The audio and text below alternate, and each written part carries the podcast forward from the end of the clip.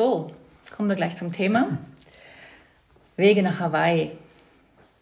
Hawaii ist natürlich der Ironman, ähm, die Ironman-Weltmeisterschaft auf Big Island, die normalerweise jedes Jahr stattfindet. Vor mir sitzt Pirmin Christen, freue ich mich ganz besonders. Pirmin ist Coach und Athlet. Äh, ich denke mal, da ist ein super Experte für das Thema. Er selber war schon viermal auf Hawaii als Athlet, sich immer qualifizieren können über den Zeitraum von 2008 bis 2019, wo ich jetzt finde, das zeigt auch eine gewisse Konstanz und ähm, ja auch eine Verletzungsfreiheit wahrscheinlich über, über doch einen langen ja. Zeitraum. Ja, da kommen wir gleich noch drauf Genau. Ähm, und als Coach, sehr interessant, ähm, der Pirmin macht Trainingsberatung, Leistungsdiagnostik, Trainingsplanung natürlich und der Aspekt Mentalcoaching und äh, Sportpsychologie finde ich auch gerade interessant für in Bezug auf Hawaii. Das ist ja auch sicherlich eine mentale Vorbereitung, die man braucht. Und er betreut so im Schnitt 15 bis 20 Athleten. Äh, Im Moment, glaube ich, 15 Athleten mit acht, ja, genau. acht Triathleten und darunter aber auch ähm, unter den anderen Athleten Biker, Läufer und auch äh, Handycycling aus dem Behindertensport. Genau, aus dem Paracycling. Ja, genau, ja. Mhm. ja. Ja, Pirmin, danke, dass du da bist. Ja, danke, Sabine. Freut mich, äh, hier ich, zu sein. Ja, ich freue mich auch. Ähm, ich habe noch ein, Detail von dir erfahren. Ich hatte das irgendwie wieder verdrängt. Du warst mal Kunstturner. Und ich glaube, jeder Triathlet be, be, beneidet oder träumt davon, von der Körperspannung, von, von der Rumpfstabilität, aber auch natürlich von der, von der Feinmotorik und Koordination. Mhm. Ähm, wie kommt man vom Kunsttouren ähm, zum, zum Triathlon? Ja, es ist äh, Teil von, meinem, von meiner Biografie. Das heißt, die Polysportivität, die habe ich immer gelebt, schon mhm. als kleiner Junge. Und äh, ja, ich habe halt, ich habe mich nie nur als Kunstturner gesehen oder als Fußballer oder was auch mhm. immer. Ich war einfach immer ein Bewegungsmensch und habe verschiedene Sportarten für mich und mit den Kollegen ausgeführt. Und so im Verein, bei uns im Dorf, gab es halt diese Kunstturner Turnverein Kunstturner Riege. Was war das für ein Dorf? Das war in Oberbuchsitten, bin ah. ich aufgewachsen, in Kanton Solothurn und ja, dann war ich einfach da drin, das war sozial, war mir das wichtiger als eigentlich sportlich, weil selber äh, eben die Ballsportarten und auch das Rennen, das Laufen oder Mountainbiken, das hat mich schon als Kind äh, fast mehr gereizt, das so zu machen und von dem her ähm, ist eher so die Frage, was, was sucht da der Kunstturner in diesem Ausdauerathlet? Also ich war mhm. vielleicht auch ein bisschen am falschen Ort jetzt, äh, was das betraf. Aber äh, ja, ich, es hat mir Spaß gemacht und ich bin auch da ein bisschen zu Meriten gekommen. Im Nachhinein, ich bin ja auch Sportlehrer, habe dann das Sportstudium gemacht und äh, das hat mir einfach immer geholfen und auch als Triathlon mm. und jetzt auch als Coach, weil ich einfach äh, ein großes Bewegungsrepertoire hab, habe oder mir angeeignet habe. Und das Bewegungslernen, das hat mir halt immer, äh, das ging, immer, ging mir immer einfach von der Hand. Und, von Kind auf? Ja, von Kind auf und auch, auch nachher. Und ich habe lang davon profitiert, also einerseits von der Kraftbasis, aber auch die Beweglichkeit. Und jetzt noch bin ich zum Teil, äh, ist jetzt eher ein bisschen ein Nachteil, weil ich zum Teil äh, hyper beweglich bin, gerade so in den Schulterbereich und so weiter, auch in den Hüften. Mhm. Du hast ein bisschen, äh, ja, wie soll ich sagen, ich bin relativ äh, verletzungsfrei bis jetzt geblieben, aber halt kleine Sachen, äh, die gibt es halt immer mal und das ist dann oft auch ähm, auf Überbelastungen halt zu, mhm. zurückzuführen, die vielleicht auch schon ein paar Jahre mhm. zurückliegen. Ja, mhm. genau. Mhm. Aber Kraft ist sicher ein wichtiges Thema, auch äh, im, so im Alterungsprozess. genau. Ja, genau. Etwas, ja, das, was, man, äh, was man nie genug früh aufbauen kann und, und was einem halt einfach hilft, äh, gesund so durch eine Karriere zu kommen. Sei das als Profi, aber eben natürlich auch als Age-Grouper. Ja. Mhm. Genau. ja, da sind wir schon bei einer wichtigen Grundlage eigentlich mhm. für, einen, für einen Triathlon. Das ist mhm. ja auch mal ein ganz interessantes Thema. Aber wir hatten eigentlich den Scheinwerfer, wollten wir eigentlich auf Big Island ja, werfen. Klar, ja, ja, sicher. und ähm, ich frage mich einfach, äh, oder ich frage mich mittlerweile das nicht mehr, weil ich ähm, selber mal äh, 2019, da haben wir uns gesehen, mhm. ähm, auf, auf äh, Big Island gewesen bin, anlässlich der Weltmeisterschaften. Aber warum wollen alle Triathleten nach Hawaii? Was, was ist die Magie? Was ist, die, was ist der Mythos? Ja, dass alle Triathleten kann man sicher in Frage stellen, oder? Es, ich sag mal die Langdistanzler ja, ja, genau, und davon, ja, aber wahrscheinlich sehr, sehr viele genau träumen Punkt, davon. Oder für, für, für die Sprinter und Olympia auf der olympischen Distanz mhm. ist schon klar, was da der Höhepunkt ist. Jetzt im Spitzenbereich, da geht es halt um Olympia. Und bei uns auf der Langdistanz oder eben die Ironman-Distanz ist halt auf Hawaii entstanden und geboren und, und deshalb macht es, äh, ja, das ist wie der Mutter, die, Mutter dieses, äh, dieses Wettkampfs und es zieht dich da halt immer wieder hin. Und ähm, ich glaube, trotzdem muss man oder darf man auch respektieren, dass es nicht für alle ein Ziel sein muss oder, oder auch ist, auch einfach realistisch. Auch da wieder als Coach ist das manchmal... Äh, nicht einfach, das auch zu kommunizieren. Du, ich glaube, du hast dich da ein bisschen verrannt oder ja, äh, mit, mit dieser Vision dahin zu kommen, weil man muss schon sehen, du hast es gesagt, ich war 2008 und 2010 konnte ich mich da qualifizieren und dann gab es eigentlich eine, ein bisschen einen Schnitt und erst 16 äh, und 19 wieder. Und dieser Schnitt hatte auch damit zu tun, dass ich äh, es hat sich da etwas verändert. Bis vor zehn Jahren gab es eigentlich vielleicht 20 Ironman weltweit, also Qualifikationsevents mhm. Und, äh, und 2000 Startplätze oder sogar weniger. Also sprich, du hattest pro Rennen relativ viele Slots. Und wenn du jetzt so im Leistungslevel warst, relativ gut, ambitioniert, auch etwas investiert hast, konntest du das einfacher erreichen als heutzutage. Also mein Leistungsniveau hat sich ja dann nicht unbedingt verändert, aber trotzdem habe ich gemerkt, dass ich muss da noch mehr investieren, damit ich äh, ja, halt, halt vorne bin und, und dann die Möglichkeit habe, mich zu qualifizieren. Heutzutage äh, musst du halt aufs Podium oder sogar Erster werden. Bei den Frauen ist es meistens so dann kannst du auch einen super guten Wettkampf haben und äh, es reicht dann halt doch nicht. Und dann wäre es wie, wie falsch zu sagen, äh, es, das ist das Nonplusultra, ähm, da zu sein, weil mhm. manchmal braucht es auch ein bisschen Glück, ehrlich gesagt, heutzutage. Und äh, ja, aber es ist ein, ein Ziel. Ich glaube, es geht auch noch darum, dass du die Möglichkeit hast, dich im selben Moment, am selben Tag mit den Besten zu messen und das bietet dir halt eigentlich sonst keine Sportart und das hat schon seinen Reiz. Aber ich mag mich noch entsinnen in dem Jahr, äh, wo du dich vorbereitet hast. Ich habe dich dann mal so aus dem Augenwinkel beobachtet. Und dann habe ich schon mir gedacht, das ist ein rechtes ähm, Unternehmen. Wenn man mhm. sich qualifizieren möchte und wenn man dann auch äh, noch rüberfliegt, dann kann man nicht sagen, ich, ähm, ich mache noch dieses und jenes und das auch noch, sondern dann ist Triathlon eigentlich so das Business, oder? Ja, das ist sicher so. Also wenn du dann, du brauchst die volle Unterstützung von deinem Umfeld auch, oder? Die müssen dahinter stehen. wenn du nicht riskieren willst, dass du äh, am Schluss das wirklich als Ego-Projekt mhm. äh, nicht nur durchführst, sondern dann auch wirklich alleine dastehst. Sprich, äh, die Familie halt mit ins Boot nehmen, auch die je nachdem die, ja, die Arbeitgeber. Es gibt, es gibt einige Athleten, die sind bereit für sowas ein Jahr lang äh, ihr Pensum zu, zu reduzieren, damit sie mehr trainieren können. Und ähm, das ist schön, aber es gibt auch Druck, oder? Also man darf dann auch, man sieht dann auch, was, was, was gewisse Leute bereit sind, mhm. da einfach reinzustecken.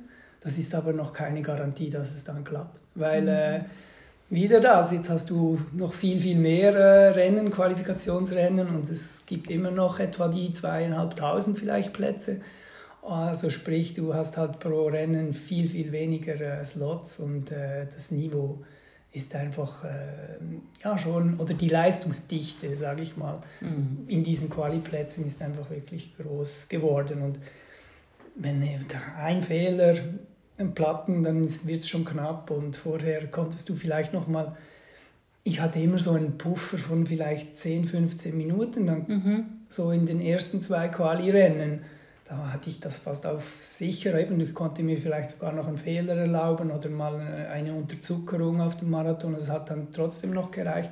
Und jetzt geht das nicht. Jetzt muss irgendwie, jetzt bin ich genau in dem Fenster, wo einfach alles passen muss. Und vielleicht brauche ich dann trotzdem noch Glück, weil wenn ich, äh, wie gesagt, ein super gutes Rennen mache, aber zwei, drei sind halt noch ein bisschen besser, muss ich das einfach akzeptieren und dann kann es auch nicht reichen. Aber ich mag mich auch entsinnen, ähm, das war so im 2007, 2008, da habe ich auch Triathlon so gemacht, angefangen äh, und dann 11, 12 und dann hatte ich eine Verletzungspause und das ging alles recht gut bis dahin. Und dann bin ich irgendwann zurückgekommen und dann gedacht, wow, was ist denn jetzt passiert? Also die Zeiten waren alle plötzlich viel besser. Und, und wenn man vorher auf dem Podest war, hat man das, hat das nicht, hat das nicht geheißen, dass man nochmal auf dem Podest ist bei dem gleichen Wettkampf. Also was ich damit sagen will, ist das Leistungsniveau auch bei den Age-Gruppern in der Zeit plötzlich relativ stark und rasch ähm, angestiegen ist, oder? Auch durch ja, die Masse. Ist so, einfach, es ist natürlich auch Know-how dann reingekommen. Mhm. Ähm, man schaut dann halt, also wenn es, wenn es knapp wird oder wenn, die, wenn das gut jetzt Hawaii, der Hawaii-Platz knapp ist, dann hast du trotzdem ähm, eine gewisse Anzahl Leute, die das machen wollen. Das heißt, der Konkurrenzkampf wird viel härter und dann ist das wie bei den Profis. Das heißt, du beginnst zu optimieren und du schaust dann halt bei den Besten ab und dann schaut man in den Profisport und schaut äh, eben heutzutage Windkanaltests vielleicht nicht gerade, aber so es geht in diese Richtung. Ähm, man optimiert überall und das ist. Warst du im Windkanal? Da, da, ja, nein, aber ich habe schon mhm. auch äh, mit meinen einfach das selber durchgeführt oder die mhm die quasi Tests gemacht mit verschiedenen äh, Positionen. Das kann man ja auch gut mit äh, auf einer äh, also simulieren. Ja. Ähm, es gibt auch Apps, die das machen. Es gibt auch äh, mittlerweile Messinstrumente aus der ähm, Aviatik, die das unterstützen.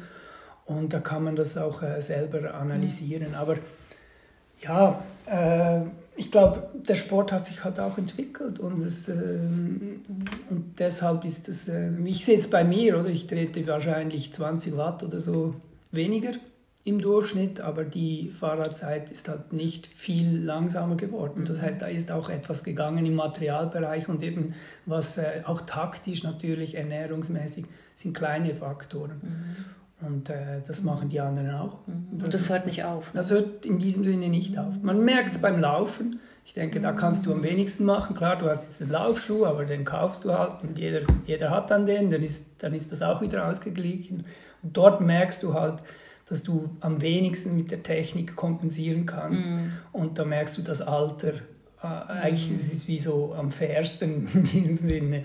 Du siehst dann halt, äh, wie, wie da alle wie die Leistung am größten auseinanderdriftet. Mhm. mhm. Also jetzt, ja, das ist, glaube ich, auch ja. ganz, ganz natürlich. Ja, und, sicher, äh, genau. Ja. Mhm. mhm. Bevor wir jetzt noch äh, in, den, in den äh, Trainingsbereich und, und, und deine Erfahrung so als Athlet, Athlet erzählen, würde mich noch interessieren, dass wir das Hawaii noch mal ganz kurz anschauen. Ähm, wie soll ich das sagen? Hast du das Gefühl, dass das Hawaii ähm, als, als Insel auch einen Menschen packen kann oder verändern kann sogar? Weil man muss ja schon sagen, es ist eine ganz spezielle äh, Atmosphäre, oder? Ein ganz spezielles Klima. Ja, es ist halt so ein bisschen surreal, oder? Ich will jetzt da nicht äh, die, die ganzen Sachen repetieren, nee, die man halt so hört. Vielleicht einfach für mich persönlich, meine Geschichte. Äh, ich habe halt auch mal einfach mit Triathlon begonnen, damals so um die Jahrtausendwende war das da. Und, äh, und ja, war, mich, hat es, mich hat es immer fasziniert, etwas schnell zu machen und auch das Tempo zu fühlen. Also ich war eher auf der Sprintdistanz und mhm. Olympische, das hat mich interessiert. Und, aber im Club hat es halt ein paar Langdistanzathleten gegeben und ja, die, ich weiß nicht, ich ja, habe das dann so schon mitbekommen, oder was, was, was es so am Rand vielleicht, was das bedeutet, aber wirklich gesehen habe ich das jetzt nicht. Mhm. Also das Hawaii, bevor du nicht wirklich da bist, ist es auch nur einfach ein Wettkampf, blöde gesagt. Und dann habe ich dann irgendwann entschieden, 2006 war das, ich mache jetzt äh, mal so einen Ironman und das war vor einer Weltreise. Da bin ich nach Florida gegangen. Und das war, ich weiß nicht, ob du der, der, äh, ähm, der Michele Müller, der Mick Müller von den Ja, Free ja. Radicals. Er war damals Ja. der Präsident Ja. bei uns im Verein und es waren noch zwei, drei andere da. Ähm, waren da am Start und er hatte wahrscheinlich schon 10, 15 Ironmans gemacht und ist einfach immer an dieser Quali gescheitert. Und ich als Rookie habe diesen Ironman gemacht und ich hätte da einen Slot einfach im ersten Anlauf gepackt. Und äh, weil ich aber im Anschluss an eine Weltreise ging, relativ lange, konnte ich dann auch nicht, äh, war für mich klar, ich, werde das, ich kann dann nicht trainieren, dann kann ich auch nicht äh, nach Hawaii gehen, ich lasse das einfach sein. Und er hat das nicht verstanden. So, oder? Für ihn war das wie eine Beleidigung. Zum Glück hat er es damals auch gepackt, diese Quali. Und ich, habe dann seine Freude gesehen und, und dann hatte ich wieder das Ge Gefühl, ich muss das, ich bin es irgendwie den Leuten schon, wenn du schon das Talent hast oder die Möglichkeit, wenn du schon in diesem Bereich bist, dass du das schaffen kannst, dahin zu gehen, dann solltest du es vielleicht auch einfach machen. Und dann habe ich dann das im 2008 äh, in Angriff genommen und das hat geklappt. Und so bin ich dann nach Hawaii gegangen, wirklich so gedacht, das ist ein weiterer Wettkampf, jetzt zeigst du, was du da kannst. Und dann war es von der Stimmung her schon einfach speziell, ich sag's mal so. Also du kommst halt an und die Leute, du hörst zwar schon, du liest halt auch viel, aber wenn's du dann, wenn du es dann erlebst, ist es schon nochmal äh, etwas anderes, so auch die Profis nahe zu sehen, am Morgen zu schwimmen und, und einfach diese Stimmung aufzusaugen und du hast das Gefühl, du bist ein Teil jetzt wirklich. Es ist eine, Art ein Ankommen. Und ich glaube, das war dann auch äh, das, was mich wieder, äh, wieder hingezogen hat. Abgesehen davon, dass das Rennen nicht so gut lief. Und das ist vielleicht eine andere Eigenart.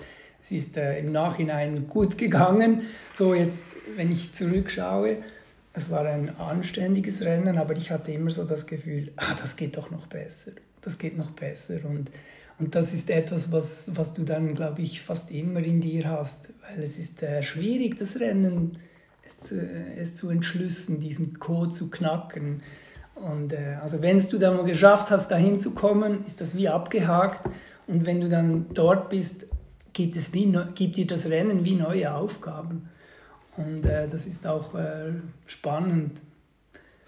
Aber gibt es nicht so eine Regel, das habe ich mal irgendwo gehört, dass man eigentlich beim ersten Start ähm, bei dem Ironman ähm, auf Hawaii nie irgendwo ein, ein gutes Rennen abliefern kann oder viele sogar aufgeben, weil sie sich einfach ähm, überfordern oder die, die Bedingungen halt doch ähm, sehr schwierig sind? Das würde ich nicht mal sagen. Bei mir war es eben genau ähm, eher so, dass es eines im, in der Rück, im Rückblick ist, war eigentlich das erste, das zweite war zeitlich gesehen das Beste und das erste war aber eigentlich vom Gefühl her das Beste. Und, und das ist auch so ein bisschen typisch, weil, weil du nimmst dich, du hast so ein bisschen die Handbremse angezogen, weil du weißt, du hörst viele Sachen und du weißt nicht genau, was, ist, was dich da jetzt noch erwartet. Und äh, das ist aber eben gar nicht so schlecht. Und äh, ja, 2008, 2010, das war auch noch eine Zeit, 2008 hatte ich noch keinen Wattmesser jetzt als Beispiel, da bist du noch nach Puls und nach Gefühl gefahren. Und wie gesagt, auch das geht. Und das ging schon, schon, schon 20 Jahre vorher und die Jungs Ja. waren äh, nicht viel langsamer. Langsamer. Oder wenn du jetzt äh, die auf, mit der jetzigen Technik ausstatten würdest, Genau. dann wären die da auch dabei. Und, und deshalb ist das auch, auch, ähm, auch ein Punkt, den man einfach äh, sagen oder, oder sehen kann. Das ist, äh, es braucht eine gewisse Demut bei schweren Rennen und Hawaii ist sicher ein schweres Rennen, was die, die äh, Umgebung betrifft. Oder? Es variiert sehr stark, die Winde sind unterschiedlich, äh, auch die Temperatur, aber äh, es ist sicher nicht äh, zu vergleichen mit jetzt hier, wo du mehr oder weniger weißt, was dich so ein bisschen erwartet. Ja. Mhm. Also du meintest, du hast vorhin angesprochen, den, den Code knacken. Also wenn man davon spricht, den Kona-Code zu knacken, dann ist das für dich in erster Linie schon die, die äußeren Bedingungen. Ja, es gibt wie zwei Codes, oder? Der erste Code ist, wie komme ich dahin? Ja, genau. Und, und das, ist, äh, wie, das sind wie wirklich zwei Sachen, die man komplett anders anschauen muss. Und dann Hawaii, der Hawaii-Code ist, wie knackig das Rennen, oder? Mhm. Das ist eine Eigenart, das hast du jetzt äh, selten, dass halt eine Weltmeisterschaft immer am selben Ort ist.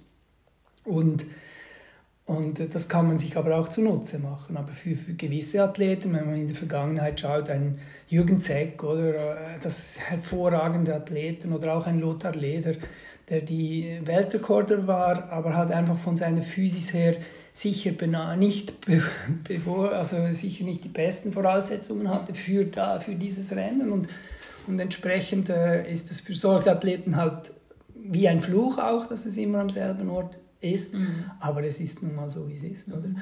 Und ähm, ja, der andere Code, also der erste Code, wie komme ich nach Hawaii, ist, ähm, denke ich, da bin ich als Coach dann gefordert im Sinne von, ich muss den Athleten oder die Athletin halt lesen, wie sind ihre Stärken, wo sind ihre Stärken, wo sind ihre Schwächen und dann geht es schon darum, auch ein entsprechendes Qualifikationsrennen auszusuchen, das halt deinen Stärken entspricht. Äh, ja, das ist dann vor allem der, ich habe das auch selber so gelernt, ich hab, bin gerne schnell und hatte gerne schnelle, oder das habe ich immer noch, flache Radstrecken, die halt einfach schnell sind, wo du ja. bolzen kannst, das liebe ich. Aber weil Velofahren oder das Radfahren meine Stärke ist, ist es nicht sehr schlau, das zu machen, das auszuwählen, weil wir haben nun einfach mal die Windschattenproblematik. Mhm. Und da kann ich mit einem großen Aufwand vielleicht fünf Minuten rausfahren. Oder wenn ich dann mal ja, weg bin, dann, dann versuchst du einen Vorsprung zu halten, aber vielleicht auf Kosten, die, die, die es dann einfach nicht wert sind. Und, und für die ersten zwei äh, Qualifikationen war das noch nicht so entscheidend, weil ich hatte da einen gewissen Puffer. Aber nachher habe ich gemerkt, jetzt muss ich einfach äh, ja, mindestens anspruchsvolle Radstrecken suchen, wo halt alle ein bisschen treten müssen. Mhm. Und so bin ich dann halt auch auf Lanzarote zum Beispiel gelandet und äh, ja, da fährst du 45 Minuten mehr Rad und das hilft dir dann halt. Und äh, ich glaube, das das muss man sicher, äh, das gehört dazu. Ja. Dass man auch taktisch über, überlegt, wo, was, was entspricht mir. Aber du hast gerade erwähnt, äh, wie du auch dann deine Athleten vorbereitest. Ähm, so wie ich das jetzt herausgehört habe, hast du den Kona-Code für dich über die vier Teilnahmen wahrscheinlich schon irgendwo auch geknackt für dich persönlich. Ähm, Nur was die Qualifikation betrifft. da kommen wir gleich noch aber, aber dazu. Und in Hawaii war einfach... Äh, das ist immer ein bisschen eine schwierige Geschichte und das hat aber mehr damit zu tun, weil ich einfach wirklich noch nie frisch war. Mhm. Ja, dann kommen wir doch gerade ja. zu dem Punkt, wo ich, wo ich sehr interessant finde. Äh, der, der, der, das, das drängt mich, das zu fragen, weil was, was man beobachten kann, ist ja, dass viele Age-Grupper, Hobbyathleten ähm, alle Kraft in die Qualifikation stecken und dann kommen sie in Hawaii an und sind äh, platt. Genau. Und die Profis haben doch meistens die komfortable Situation, dass sie das äh, noch besser takten können und auch natürlich von der Regeneration her ähm, das besser einteilen können. Wie geht man, das ist doch ein Dilemma als, Hobby, als Hobbyathlet, als Age-Gruppe, wie, wie geht man damit um? Ja, das ist ein Dilemma in diesem Sinn, aber auch da musst du dann halt äh, dir überlegen, was ist es mir wert. Und wenn du wenn du äh, halt performen willst auf Hawaii, also jetzt auch als Age-Grupper, dann äh, gibt es nur eine Lösung. Wenn das ein Problem ist, dass du ein Juli-Qualifikationswettkampf dann nicht mehr verträgst, im Oktober wieder äh, leistungsfähig zu sein, das musst du halt mal machen und erleben. Und dann, äh, wenn du das wenn du weißt, das ist ein Problem für mich, für meine Physis oder für, für, auch für den Kopf, dann, dann äh, gibt es die Möglichkeit, sich ein Jahr vorher zu qualifizieren, also im Vorjahr. Und dann kannst du da in eine normale Off-Season gehen und dann einen reinen Aufbau machen und, äh, und diese Variante halt äh, versuchen. Das machen dann aber natürlich auch wieder viele. Also du hast dann für, für einer, der ein bisschen knapp ist, so in der, ich sage jetzt mal in der Region 4, 5 von den Rängen her, und es gibt drei, vier Slots in den Alterskategorien um, um 35, 40, 45 ist es meistens so um diesen Rang. Mhm. Dem würde ich das auch nicht empfehlen, weil im Herbst wird halt kein Slot nachge also verzichtet, weil die meisten sind da und die wissen, die haben genau einen Plan. Oder? dann ist es dann besser zu tendieren, auf eine kurzfristige Qualifikation zu gehen. Und mhm. dann hast du dann dein Ziel erreicht. Du bist in Hawaii, aber vielleicht bist du dann halt ein bisschen platt. Oder? Und bei mir war es äh, eben jedes Mal ein bisschen so. Das letzte Mal hatte ich halt äh, das früheste, die früheste Quali war dann äh, in Lanzarote, also irgendwo im Mai. Mhm. Und, äh, aber ich hatte so viel reingesteckt, mhm. schon da und dann bin ich einfach äh, im Kopf im Kopf müde gewesen. Ja, und Lanzarote ist auch, auch extrem anspruchsvoll eigentlich. Ja. Der ja, ja, das sicher, ja. Das mhm. ist so. Also, aber trotzdem, ich war schon sehr, sehr gut vorbereitet und das steckst du dann auch natürlich super gut weg. Dann gehst du ein bisschen in eine Pause, aber ich habe da nicht übertrieben, weil sonst werde ich sowieso lethargisch. Also es ist dann besser auch ein bisschen zu, trotzdem zu bewegen, aber halt einfach locker. Aber vielleicht mal keinen Plan sicher für zwei, drei Wochen. Und äh, da beim letzten Mal habe ich dann eben auch mit einem Trainer zusammengearbeitet, das erste Mal. Ähm, und das hat mir sehr geholfen für diese Quali. Es hat mich auch an einen Punkt gebracht, wo ich eben mehr gemacht habe oder konsequenter trainiert habe, als wo ich mich selber trainiert hatte. Und das war gut, das hat sehr gut geklappt. Den ersten Kona Claude habe ich geknackt, mhm. so. aber nachher hat mich genau dieser Zustand dazu gedrängt, auch wieder noch einmal so hart zu trainieren, den Sommer hindurch und, und einfach, ich habe es dann, ich war natürlich dann ja, ich wollte es jetzt packen, oder? Und mein Ziel war da, auf die Bühne zu gehen. Keine Frage, oder? Äh, also die ersten fünf wollte ich da und, äh, und dementsprechend äh, gehst du dann halt auch ans Limit und das war dann zacken zu viel. Und das ist dann halt so typisch, das merkst du dann erst, äh, eigentlich erst am Wettkampftag. Ja. Man hat so im Nachhinein hat man so die Vorahnung oder okay, geht's auf oder nicht, aber ich habe mich auch schon schlecht gefühlt und hatte super Rennen oder einfach so müde gefühlt und das ist, hat dann trotzdem genau gepasst. Aber da habe ich so gemerkt, okay, jetzt habe ich wirklich viel investiert. Der Druck steigt ja dann auch, wenn du fast eine perfekte Vorbereitung hast und äh, alles läuft nach Plan. Ich ging dann drei Wochen vorher oder fast einen Monat vorher ich habe noch äh, unbezahlten Urlaub genommen und bin dann früh in Hawaii gewesen. Ich wollte einfach alles perfekt machen. Und das war dann vielleicht auch zu viel. Dann ist dann die Psychologie, die kommt, oder dann war dann vielleicht der innere Druck, meine Erwartungshaltung dann auch ein bisschen zu, zu groß. Und äh, ich hatte dann Rücken. Mm, das ist typisch, ne? Das ist halt auch typisch, oder? Der war, im Schwimmen hat er schon zugemacht, es war ziemlich wellig da, 2019, mm. du warst ja da. Man hat das ja. von außen nicht so gesehen, aber es waren immer so ja, ziemliche Wellen und das hat dich so ins hohle Kreuz gedrückt ein paar Mal. Und dann war ich wirklich äh, völlig blockiert und, und dann halt auch die Enttäuschung. Du kommst im Prinzip aus dem aus dem Wasser und steigst aufs Velo, du denkst, okay, positiv, es kommt schon wieder, auch wenn du jetzt da ein bisschen äh, fünf Kilometer gurkst, aber irgendwann geht dann das wieder los und dann kannst du Gas geben und dann ist das irgendwann halt irgendwie auch nie gekommen und vielleicht auch vom Kopf her natürlich. Ja. Aber das stelle ich mir dann auf der Insel wirklich brutal vor, weil du ja ähm, wenig Gelegenheit hast, dich zu schonen. Du bist ja so ausgesetzt auf der Insel, ne? Du kannst dich nicht irgendwo verstecken oder. Ja, das, das, das ist so. Aber trotzdem, der Finish ist sowieso, den, den stelle ich nie in Frage. Oder so, also ah, okay. Wenn ich irgendwie noch, also da müsste schon ein Unfall passieren oder jetzt, äh, dass, äh, dass mir irgendjemand sagt, das macht jetzt keinen Sinn oder ich bin da auch vernünftig. Mhm. Das, so würde ich mich jetzt schon einschätzen. Und ich bin dann mehr, ich schalte dann um und dann genieße ich. Das kann ich machen. Das ist äh, so, ich habe eine Enttäuschung, äh, das ist klar, aber die kann ich auch wegdrücken. Dann mache ich einfach einen, einen anderen Fokus, mache ein bisschen auf. Schaue, wo ich durchfahre, was sonst nicht so mein Ding ist. Oder du sprichst halt auch mal mit einem Athleten. Ich habe da auf dem Marathon gute Gespräche gehabt, weil Super. du merkst dann auch, mhm. ja, du bist dann vielleicht auch in einem anderen Bereich, nicht mehr da zwischen neun und neuneinhalb Stunden drin, sondern halt äh, eine Stunde später unterwegs.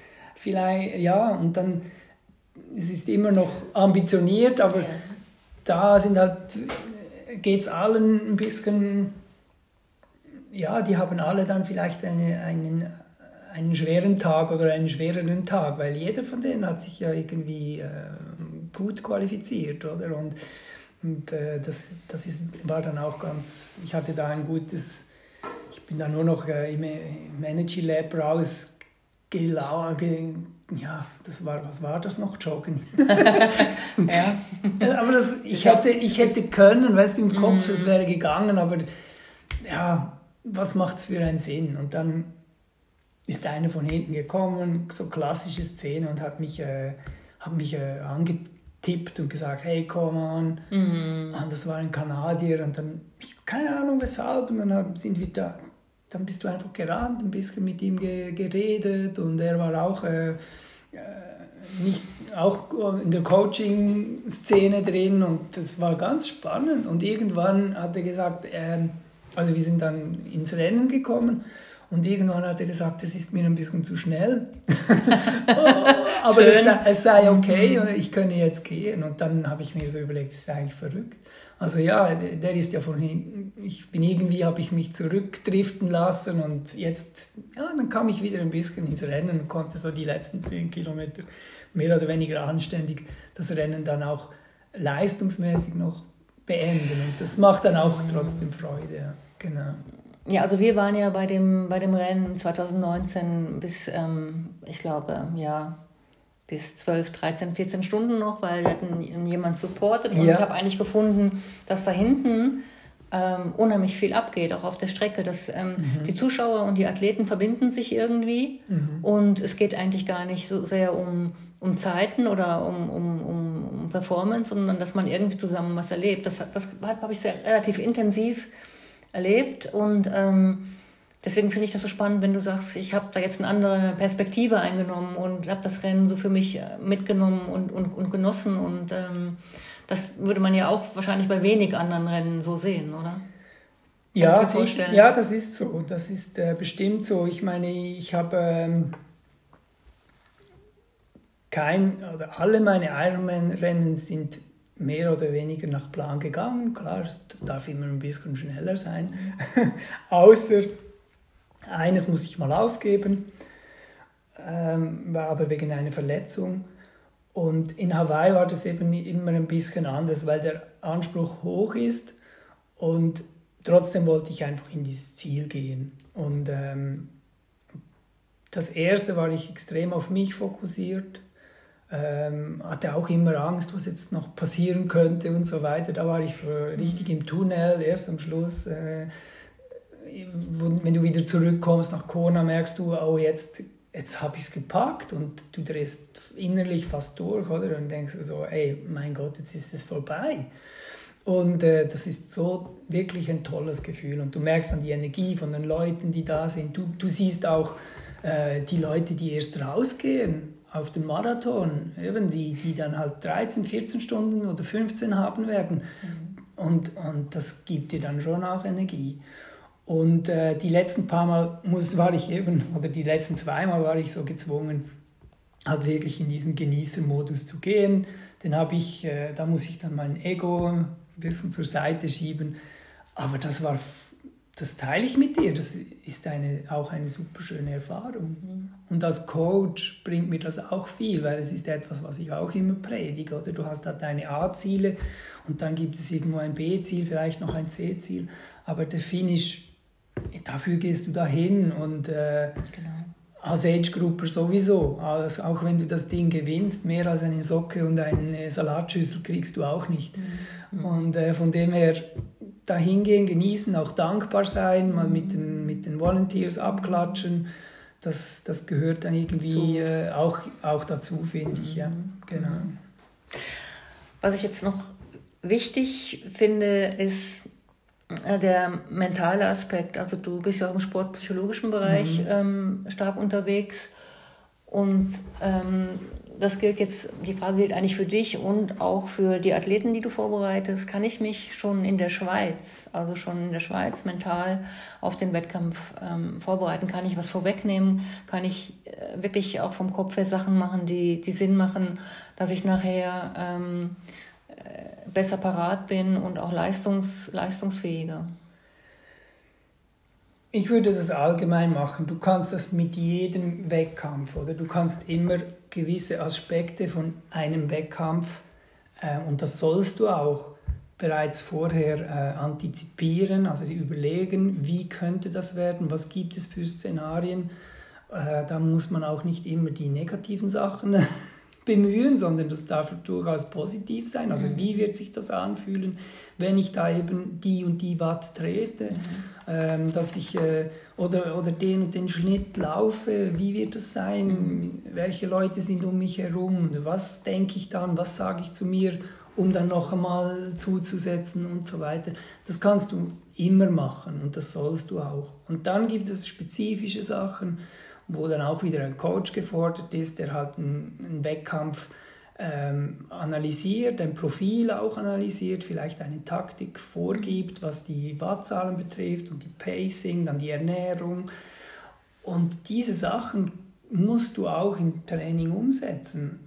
Ähm, auch äh, sich wieder in diesen, in diesen Moment versuchen hereinzuversetzen. Und jetzt habe ich ja du gehst auf eine Pässefahrt als Beispiel und wenn, du super, wenn das super gut läuft, dann fährst du da einfach durch und äh, dann hast du, hast du einfach dein Herz-Kreislauf-System trainiert. Das ist toll.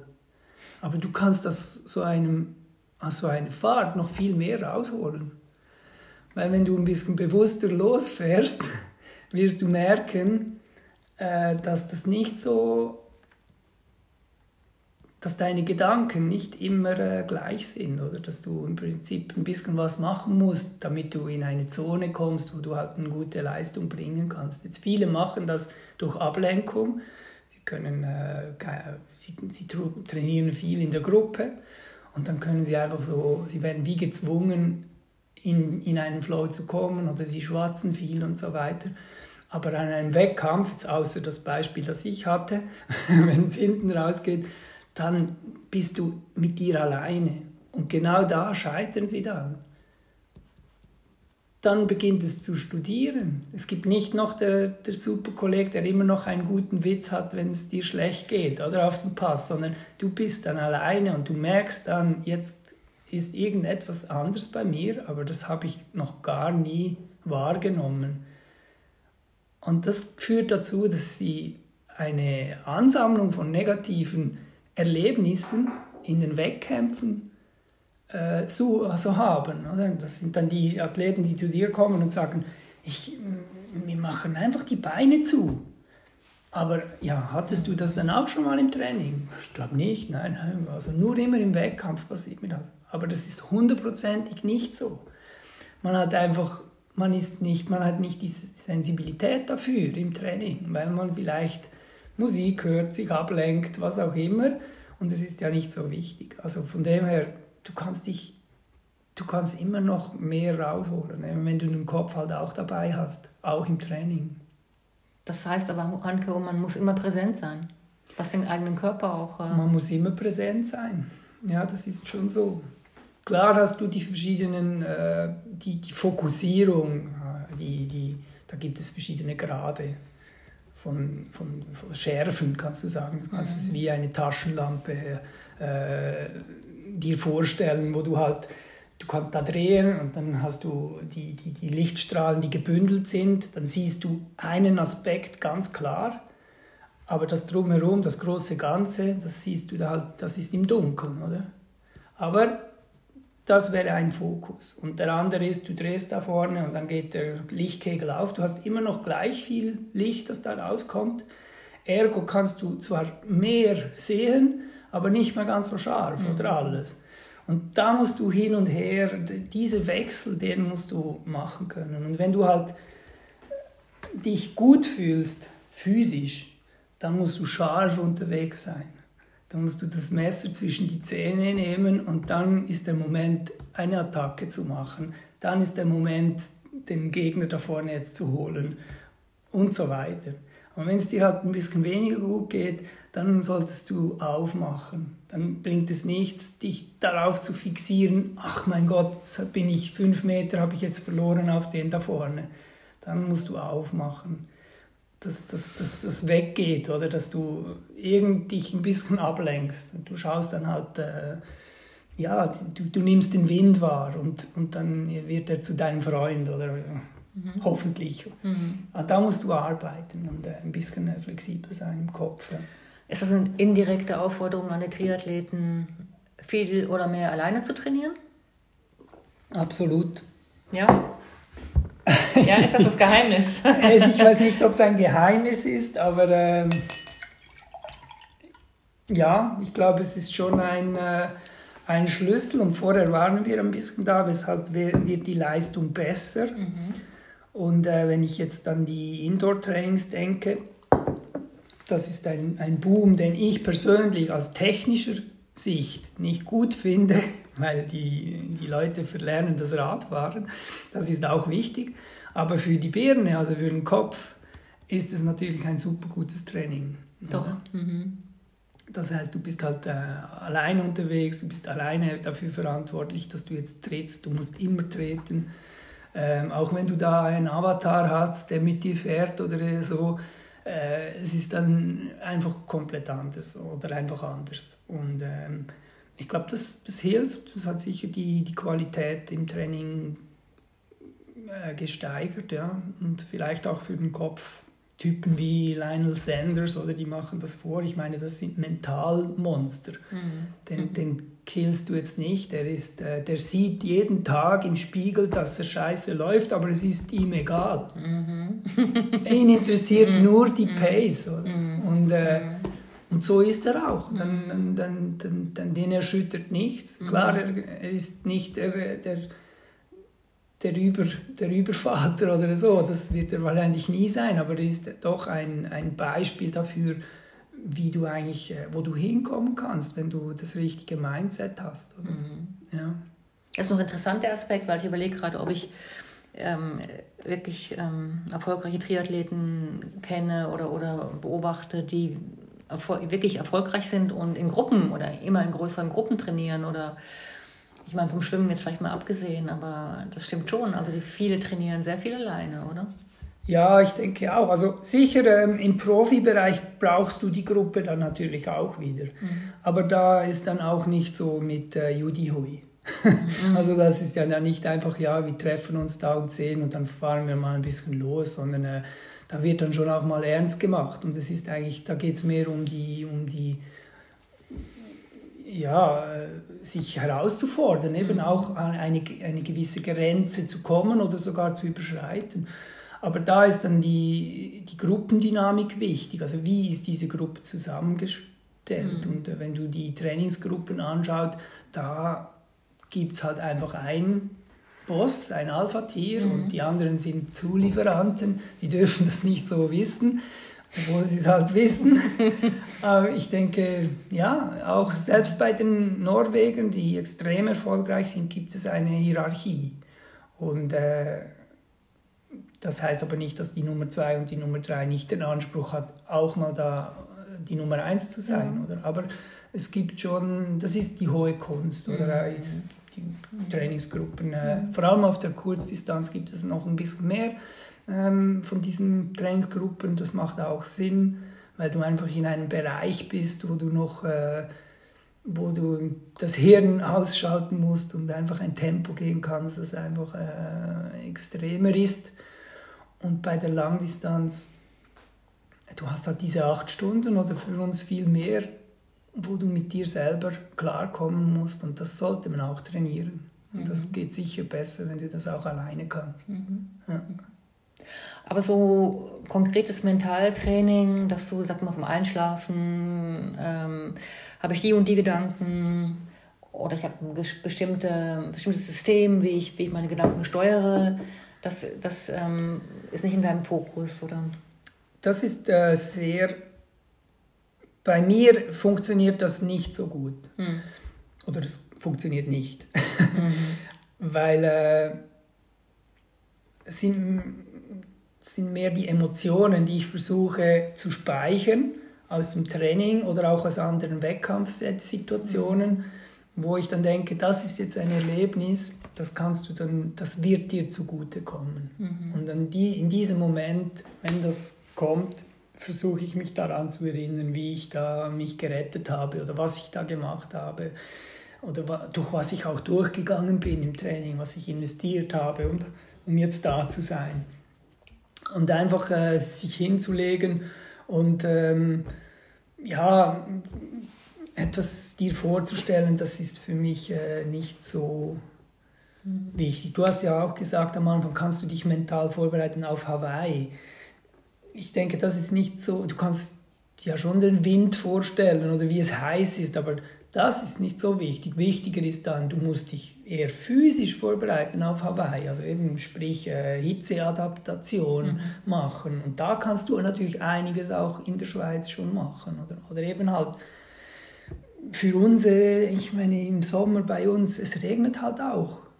Und, und die, die einen Ironman machen bei uns, sei das in, in Frankfurt oder Zürich, oder also früher Zürich oder jetzt in Thun, letztes Jahr war das ein wunderschöner Wettkampf, aber mhm. eine Woche später oder eine vorher, ich meine, es war kalt, kalt. und es hat geregnet. Mhm. Und wenn du halt der Typ bist, der dann einfach, wenn Regen ist, drei Stunden auf die Rolle geht, dann ist das zwar hart, drei Stunden auf der Rolle, aber drei Stunden im Regen bei Wettkampftempo im Training runterzureißen oder ein bisschen weniger, das ist dann auch das, was dich mental bereit macht, wenn es dann halt am Tag X mal so ist. Oder? Und eben bei Wind halt auch rausgehen oder bei Wind halt auch mal die Wettkampfräder montieren, damit du nicht schweißgebadet ähm, die letzte Nacht verbringst nicht, weil es heiß ist auf Hawaii, sondern weil du jetzt noch nie bei solchen Windbedingungen mhm. äh, eine 404 gefahren bist, oder? Und äh, genau. das sind dann Fehler, die du nicht machen solltest. Also das Mentaltraining im Training implementieren, in Trainingssituationen implementieren, sich challengen. Ich glaube, das bringt mehr, oder mir jetzt vor allem, hat das immer mehr gebracht und ich lege das auch meinen Athletinnen und Athleten ans Herzen, das eher so zu machen, als ähm, eben sich irgendwelche Szenarien sonst vorzustellen. Mhm. Ja. Also sehr situativ auch, Situationen auch, wahrnehmen. Ja, genau. Mhm, mhm. Ähm, du hast das gerade angesprochen, wenn ich in der Schweiz bin und ich habe, und das ist ja schon öfters vorgekommen, ich habe einen Sommer, der ist verregnet oder kalt und ich, und ich fliege dann im Oktober nach Hawaii.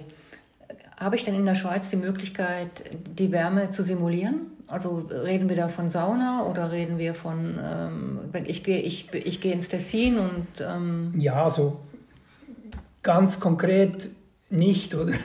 Das, das geht nicht. Also 24-7, unmöglich, ist klar. Genau. Du müsstest mhm. irgendwie in, halt in einer Hitzekammer leben.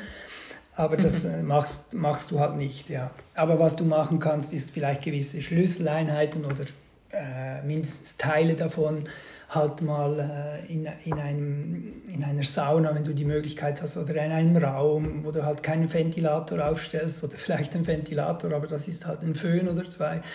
Solche Sachen halt machen, aber auch da, der Körper es ist auch da der Kopf, der, glaube ich, mehr äh, geschult wird, dass du einfach merkst, ja, das geht dann auch.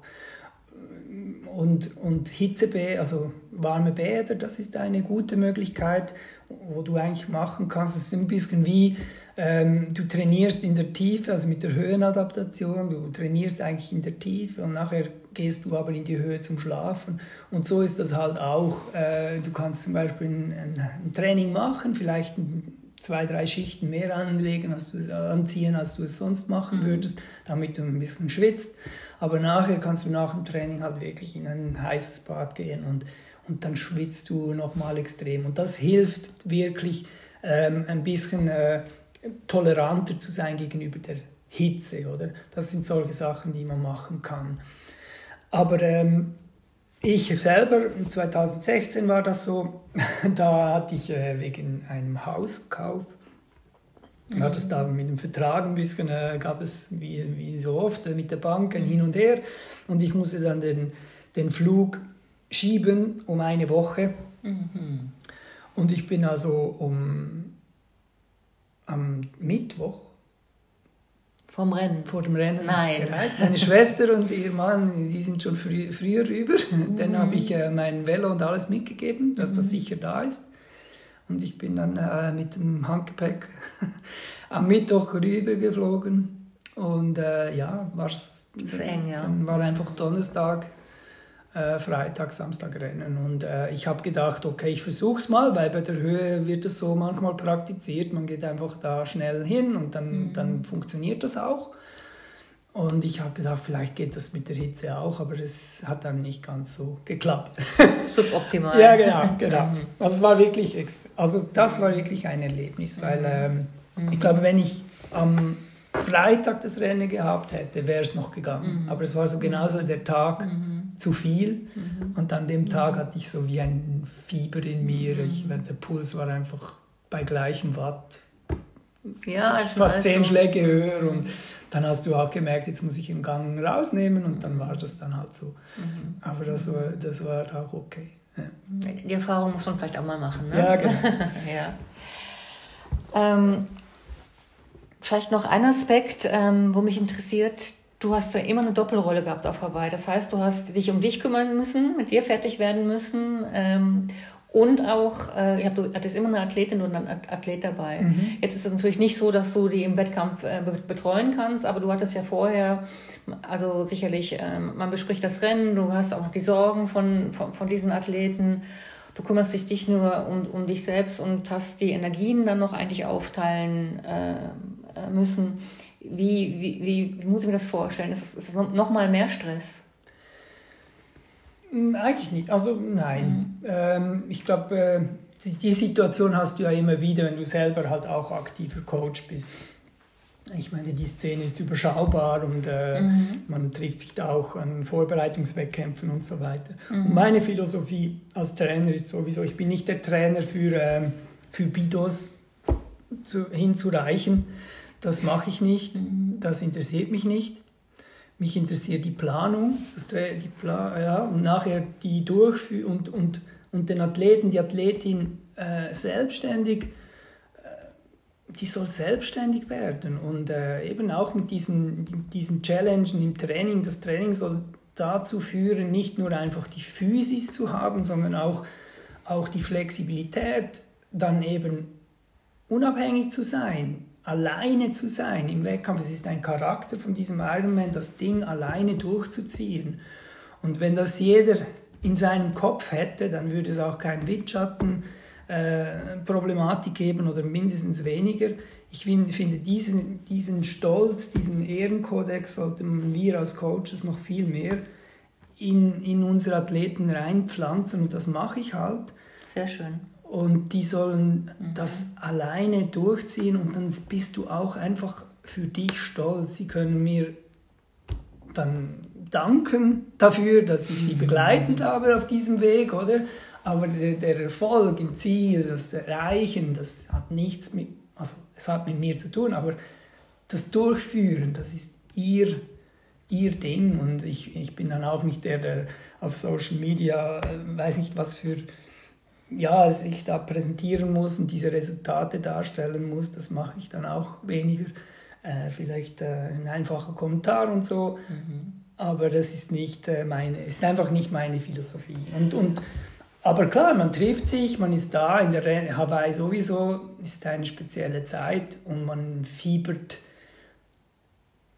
mit, also man leidet schon ein bisschen mit, wenn jetzt halt in der Vorbereitung etwas nicht optimal läuft, klar versuchst du da noch da zu sein. Aber das wäre ich auch, wenn ich, wenn, also das bin ich auch, wenn jemand irgendwo anders einen Wettkampf hat. Das gibt es halt auch. Am Wochenende habe ich dann irgendeinen Wettkampf jetzt persönlich und dann am Abend schaust du in den Laptop, siehst du irgendeine mhm. Rückmeldung mhm. äh, von, von einem oder eine Frage. Du bist halt da, das ist Teil von diesem Job und du lernst gut, das einfach professionell zu beantworten mhm. oder halt auch mal zu sagen, ja, das muss jetzt, mhm.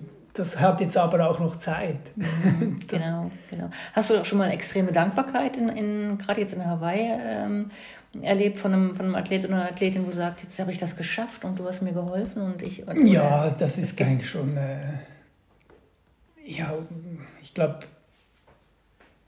es ist schon ein Ziel. Oder? Also wenn du das erreichst, ist dann mehr die Qualifikation, mhm. wo, wo, wo schon du merkst, das bedeutet den Personen, Personen extrem viel, auch mir. Es ist schon immer wieder ähm, toll, wenn das jemand mhm. packt. Es ist aber auch toll, wenn es jemand nicht packt, aber er trotzdem seine Ziele erreicht hat. Wie, wie gesagt, oder? Mhm. Das war am Anfang die Frage. Mhm. Das ist nicht das ultimative Ziel immer. Und äh, kann es auch nicht, weil nicht jeder die Voraussetzungen voraus äh, mitbringt, um das zu erreichen. Aber wenn da natürlich alles zusammenkommt, dann ist das, äh, dann ist das schön. Ja. Das mhm. ist so. Mhm. Genau. Mhm. Ja, ich merke, es gibt da jetzt so einzelne Situationen, da kann man jetzt wirklich noch äh, intensiv weiterreden, auch vor Klar. allem, was es heißt, wenn ich jemanden klar machen muss. Ähm, also es ist ja oft im Spitzensport so, dass jemand vielleicht dann doch nicht geeignet ist, ähm, für die ganz, für die ganz ähm, äh, klare Spitze ganz nach mhm. oben. Mhm. Das sind ja immer schwierige Prozesse, wo du dann auch vielleicht ähm, äh, durchmachen musst mit dem Athlet oder der Athletin.